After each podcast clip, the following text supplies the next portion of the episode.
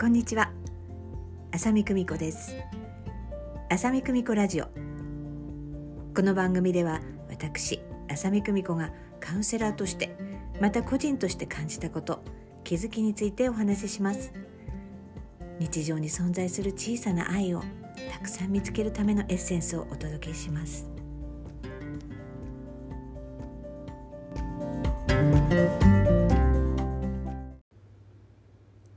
改めまして浅見久美子です。今回もリスナーさんからメッセージ頂戴しています。ありがとうございます。それでは読ませていただきますね。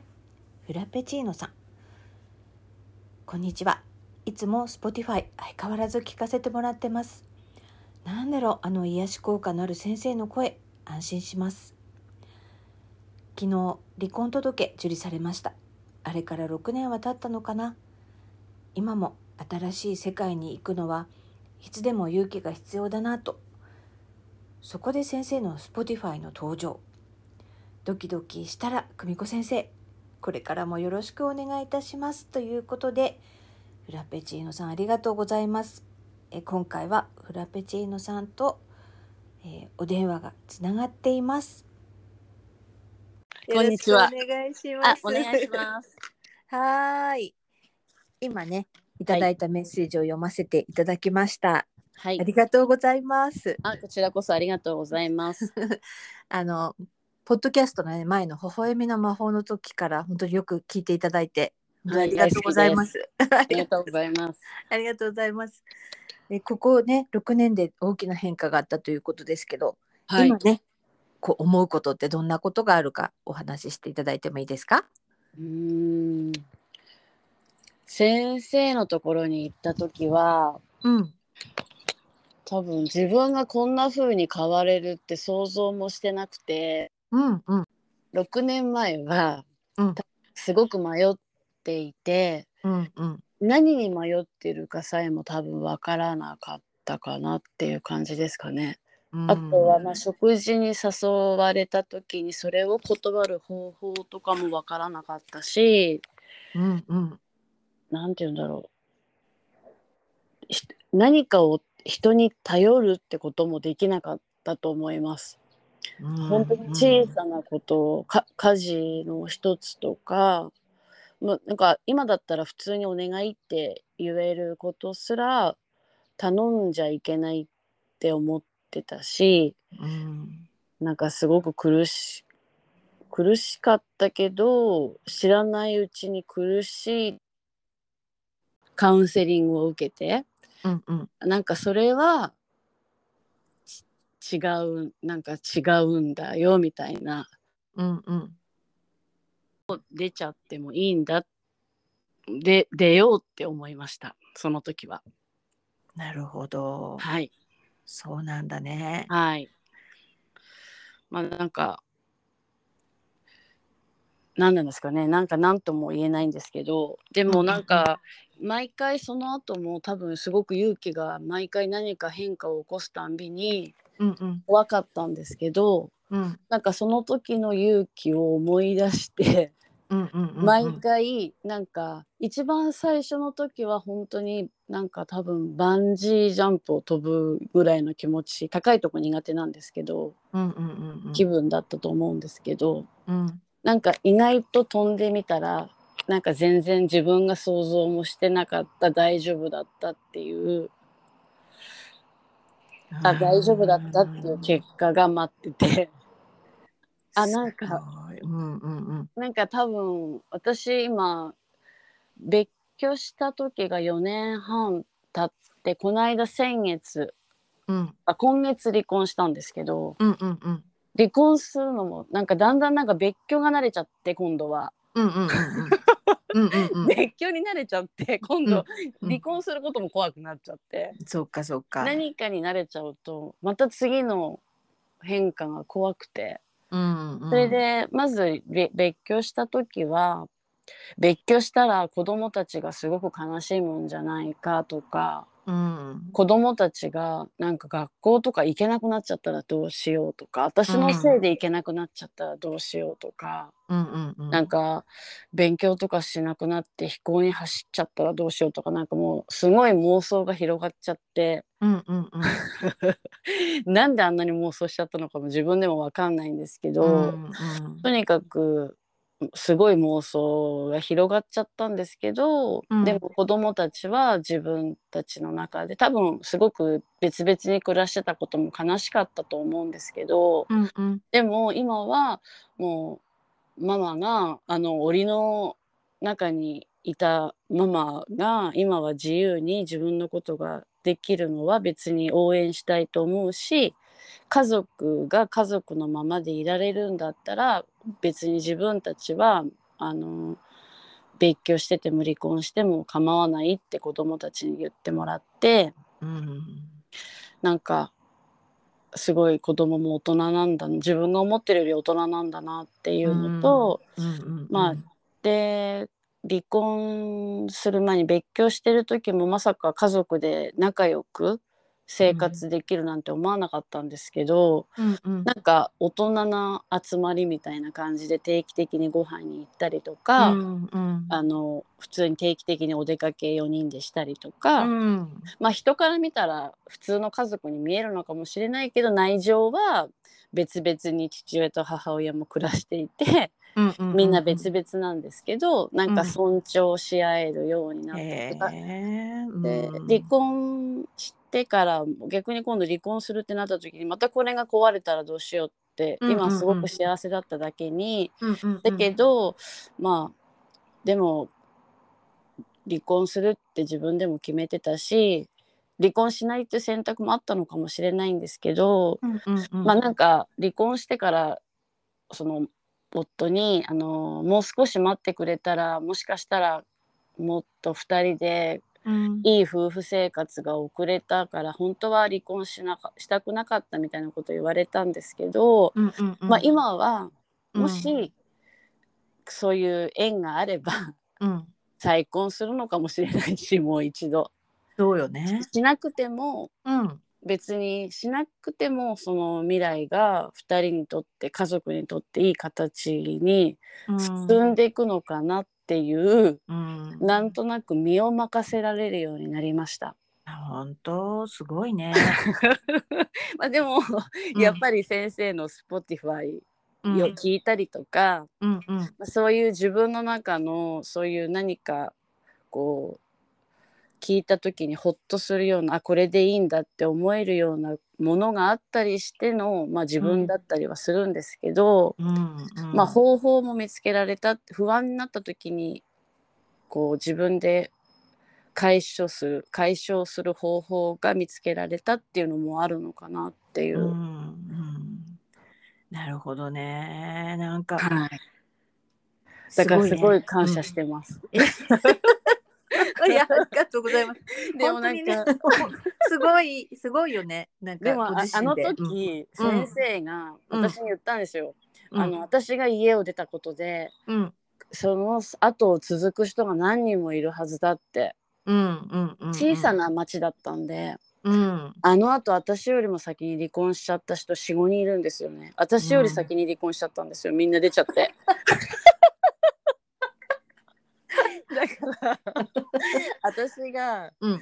なんか先に出たことで流行っちゃったのかなとかってお友達にも言われたんですけど、うんうんまあ、でも意外と出てもなんとか生きていけるんだっていうなんかその見本になるよみたいなこと言われたんですよ。うんうんうん。なんかまあそれを推奨してるわけではないんですけどあただ、こう自分が我慢自分が違うんだって思った時にこう何かにこうとらわれてあ迷うとかではなくて、意外と怖がってても意外と大丈夫なんだっていうのがこう、みんなわ分かったっていうか、うんうんうんうん。まあそれなりにみんなが答えを出したと思うんですけど。そうよね。それぞれがね、はい。より自由なっていうか本来ねあるべき姿に行けたっていう感じなのかな。ね、だってしかもさ、フラペチーノさんはさすごくいい形ではい家族でまた、なんていうか違う形でっていうかなでもより一層いい形でこう、は関われるようになったってすごく家族としての成熟だよね。そうですね。うん、なんか形は変わってもね。そうですね。いやすごい。だからうん。なんか、うん。自分でもなんか自分の父親とか母親とかは、うん。全く今の時代は何なんだろうとか言って、うん。養育費とか普通もらえないんだけどって言うからそんな養育費もらえないとか、うん。いつの時代の話言ってんの？って。言ってでもあの時は先生に、うん。私お金を稼がないと夫に子供たちの養育費を頼めませんってうん言ったら先生が、うんそんなの頼むのよって言われたんですよ。だって二人の子供だもんね。2人の子供なんだから頼むとかじゃなくて、普通のことなんだよって言われて、うんうんうん。でもやっぱりそれも私にとっては、うん。どうしたらいいんだろう。自分で何とかしなきゃっていうのがすごく強くて、ね。でも自分で何とかしなくても、うんもちろん自分でサポートできるところはもちろんしてますけど、うんうんうんでも頼れる部分は頼ってうん随分甘えられるようになったなっていう生活です今。うん素晴らしいね。いはい。やなんかさほら責任感がありすぎるとさなんか自分の勝手で決めたことなんだから、その責任を全部自分で負わなきゃいけないって思い込んじゃうよね。真面目だからさそうですね。思い込んじゃってますね。でも自分が決めたことだけど、うん。でもねお子さんたちのことはねうん。変わらず2人でうん。責任があるわけだし、うん。いやなんか頼られないより旦那さんもさ頼られたから嬉しかったと思うよ。そうですね。だってさもうさ「ん。はいあなたと私ははいもうあ嫌です」とかね「いや子供たちのこと、あいいです。私全部やります」っていうふうに言われた方がうん。寂しいよね。なんかそれも先生に多分6年前言われました。ねだからお互いに頼うんる部分は頼っていく。でもそうですねお互いに縛られないっていうことってすごく大事だと思うし、そうですうんね。だって今後さ2人がもっといい関係になったらさ別に再婚してもいいしねっていう感じですごく自由でいいなと思いますね。そうですね。うんあそうですね。うん。なんか自由の裏側っていうのはすごく責任とは自分では思うんですけど、うん。ただなんかその責任もすごく前は怖かったうんですよねなんとなく。うんうんうんでもなんか慣れました。うん、でもそうするとさもうさ なんか当たって砕けられるようになるよねなんか。そうですね。この感覚を持つとね。この感覚もっと若く知りたかったって思うけど、まあうん私にはこの時期だったのかなっていうのも思いますし、そうよね。なんかうんすごく良かったです。いやー本当ありがとう。もうカウンセリングさえ受けていただいたの本当一回だけなのよね。そうですね。それとあとあの、うんオンラインのうんうんうん。やつを、うだそうだそうだ。なんか久々に先生に会いたくてうんそうだそうだ。てあとうんは処方箋うんうんうん。ってもらったぐらいであとは、うんまあすあのポッドキャスト聞いたりとか、うんうんうん。Spotify 聞いたりする感じですかね。すごいよね。でも本当にこう自分でこはい。うやるところと、はい、なんかそうやってサポートを受けるところのバランスがすごいなと思います。そうですね。なんか、うん受けすぎてもダメだけど自分で頑張りすぎても良くないなって。そうなのそうなの。ねだからちゃんと自分でする、自分でしかできないところはそうやってご自身でしてるからさ、はい今の自由とねこううんですねハッピーなさ関わり合い方ができてるんだよなと思う、思うわ。いやすごいなんかはい。強くなったねすごい強くなったと思います。本当に違った意味で。なんか、うんいい意味でそうですね。うんなんかすごい良かったです。うん本当にうん。なんかさ、うんそのカウンセリングだったりで私と出会ったことでこうどんな影響があったっていうふうにこう感じられますか？ぜひねあの受けてみたいなっていう方にうん 背中を押していただなんければ。かうん、とりあえず受けてもらいたいです。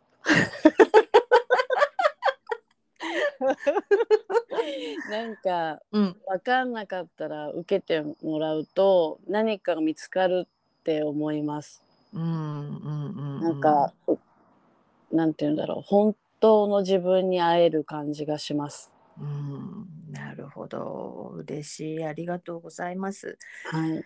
なんかさ、うんあの、一番最初にお会いした時にね、ソウルプランをね、やらせてもらったんだけど、あはい。そのチャートをね、私また見返してみたら、やっぱりすごくこう、興味深い方でね、はい。ご自身が思ってるすごく人に対する影響力をすごく強く持ってらっしゃる方なのね、そもそもが。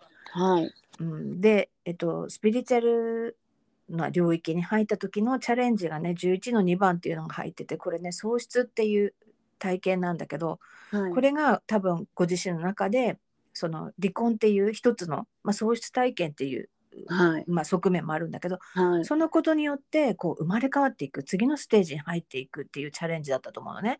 はい。これがすごくこう生かされててそうなってくると何か新しいものをうん、おビジネスでもなんでもねはい。あの組み立てていくっていうのがねすごくね強みになるんですよね。ああ、そうなんですね。しかもさもともとなんだけどもうすっごい集中力を持ってらっしゃるんですよ。はい。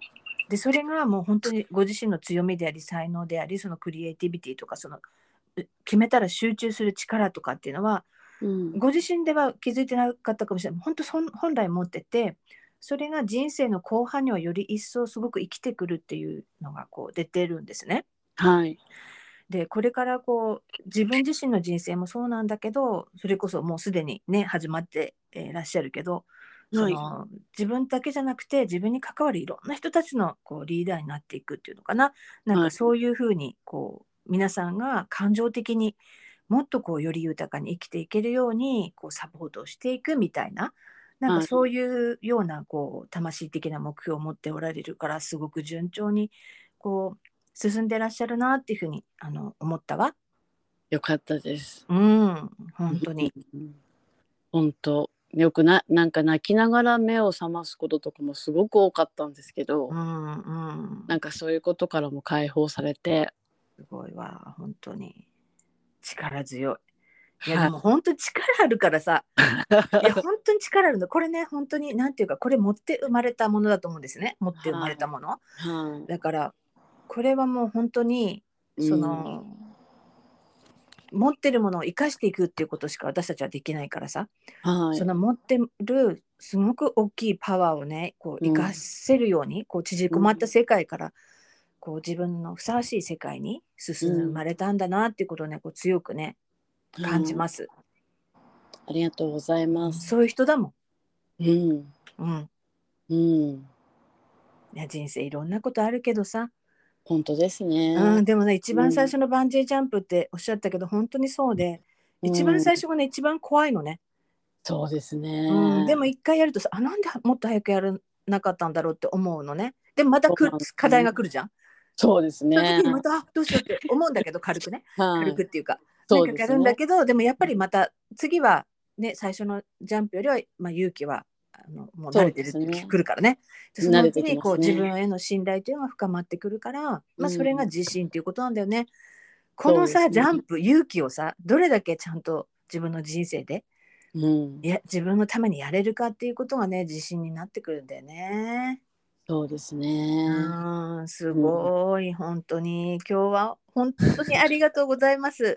いえ、こちらこそありがとうございます。これからもぜひね聞いてください。またメッセージくださいね。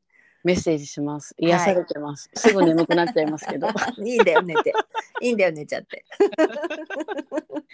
ありがとうございます。うんありがとうございます。失礼しま。ます失礼します。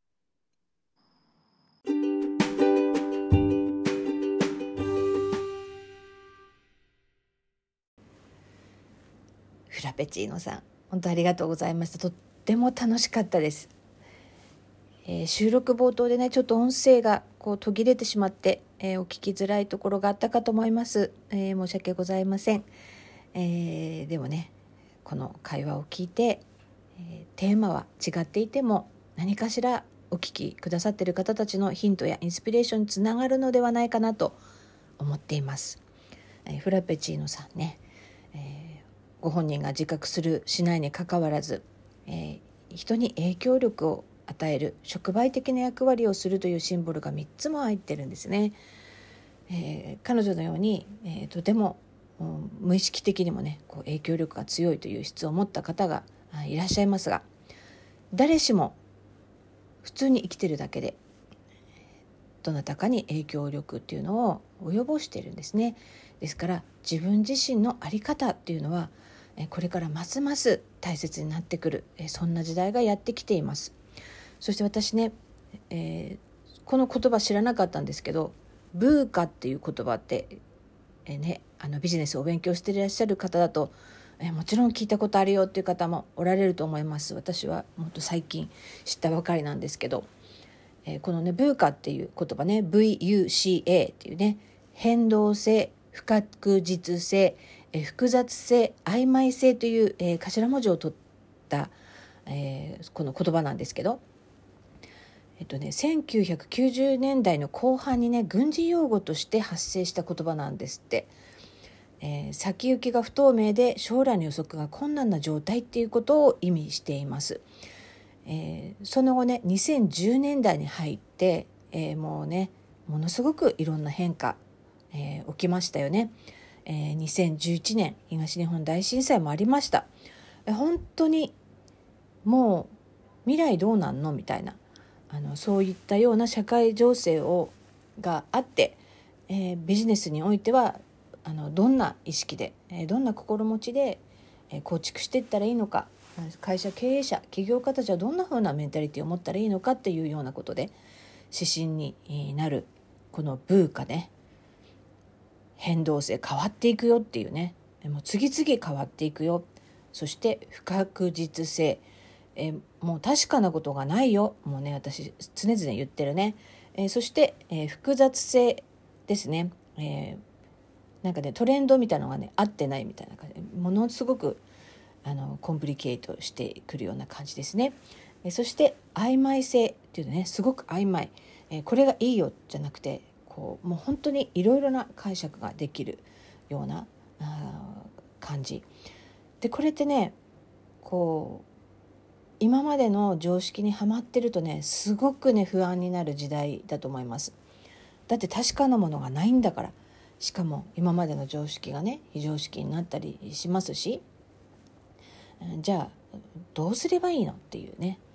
これは本当に私はこう思ってるっていう話なんですけどね、えー、自分自身の興味関心心が向くところそして自分の直感力。そしてそれをさまざまな情報処理情報のを収集したりそれを分析したりそして理解したりっていうようなことをするために使っていくっていうことですね。自分が決める自分の頭で考える誰それのとかっていうことはあのもう関係ない、え、世界に入ってるっていうわけですね。え、その上で自分の心の声それから自分を導くうん、声だったりその自分が導かれているその先の道はどこについて続いているのかというようなことを、え自分で、えー、キャッチするっていう感覚っていうのがすごく大切ですね。今までの古い価値観とか今までこれでうまくいったっていうようなことにしがみついてると大変よっていう感じですね。これは本当に、えー、ビジネスオーナーとか、えー、起業家とか、まあ、組織の社長とかリーダーだけではなく一人一人が、えー、そういったことに、えー、意識をあの持っていくっていうことがねもうこれはね必須ですね。もうこれはねしょうがないもうそうなっちゃってるわけだからねそういった意味で、えー、今回ねフラペチーノさんもお話しして、えー、くださったように何か自分がこうしたいってもうこれは嫌だよっていうところ。で怖いけどジャンプする。自分が望む、うん、世界へ、えそういった意識。そして行動ですね何より、えそれはすごくこれまで以上に大切になってくるかなっていうふうに思います。そうするそれができるとねもうめちゃめちゃ面白い時代なんですよ実は。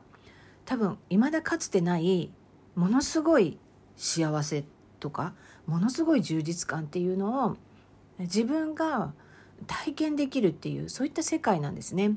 しっかり、えー、そういう意識を持って自分が選んでいく、えー、そんなねとっても夢のある時代でもあるんじゃないかなっていうふうに思ってます。ですから自分の感性を高めるために自分の声を聞くとか自分を知るっていうことっていうのはねその前提になってきます。急にねあの何でも自分が何考えてるとかどうしたいとか、ね、どんなふうに道つつながってんのとかっていうのってはっきりつかめないんですねそんな、えー、思考の使い方は慣れてないしてこなかったわけどちょっと錆びてるわけね。で別に錆びてたりちょっと詰まってたりしてるだけだからそこをきれいにこうスムーズに通れるようにお掃除していくだけなのね実際は。私のしてることって実はそういうことなんですよ。本来持っている感覚だったり能力才能感性というものをちゃんと使えるようにするために私がいるっていう感じなんですよね。なのであの特に私が教えることっていうのは本当にないんですね。教えてないんです。お持ちのものを使えるようにするにはこんな風にしたらいいですよとかこんな考え方してみたらどうですかっていうようなことをしています。でそのこんなことしてみたらどうですかっていうのは別に私が言ったそのセリフじゃなくてもいいんですね。別にそこは変えられるわけです。その方のその詰まりだったり滞りだったり錆びついてる部分っていうのがキラキラになればあのいい話なのでそこねあのやってます。これがね私の秘密ですね。これ本当に大事なのである意味自分が本来持っている力を取り戻していくっていうことを、うん、私はあのやっています。それとっても好きです。え私もあの多くの人々と同じようにそういったものが錆びついてましたしめちゃめちゃ滞ってましてえそこをこういつも使っていたなんかこう新しくあの使えるようになった。しかもなんか結果もつかめる。ぞみたいななんかそういうこう自分の武器をある意味こううまく活用しながらそしてある時にはもうそれをその道を切断したりとかっていうこともしていますね。もっと太い道があったり自分がもっとその輝ける何て言うんですかねそのパイプっていうのにつながっていけばそういったような要素も全部入ってるんですね別に。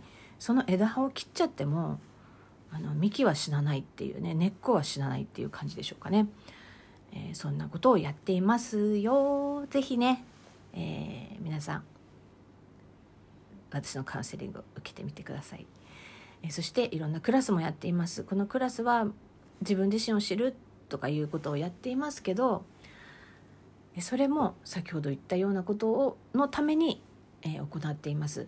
えそして集中的に自分自身のこう今まで、え作り上げててもう古くなってしまったものとかを手放していくのに、え集中的にやっていくというようなものですねどのスキルどの講座もあのそのようにデザインされております。ということで、え2022年ももう9月になりました皆様にとって、えますます夢のあるそして夢を描くだけではなくてその夢を生きる人生にしていきましょうね。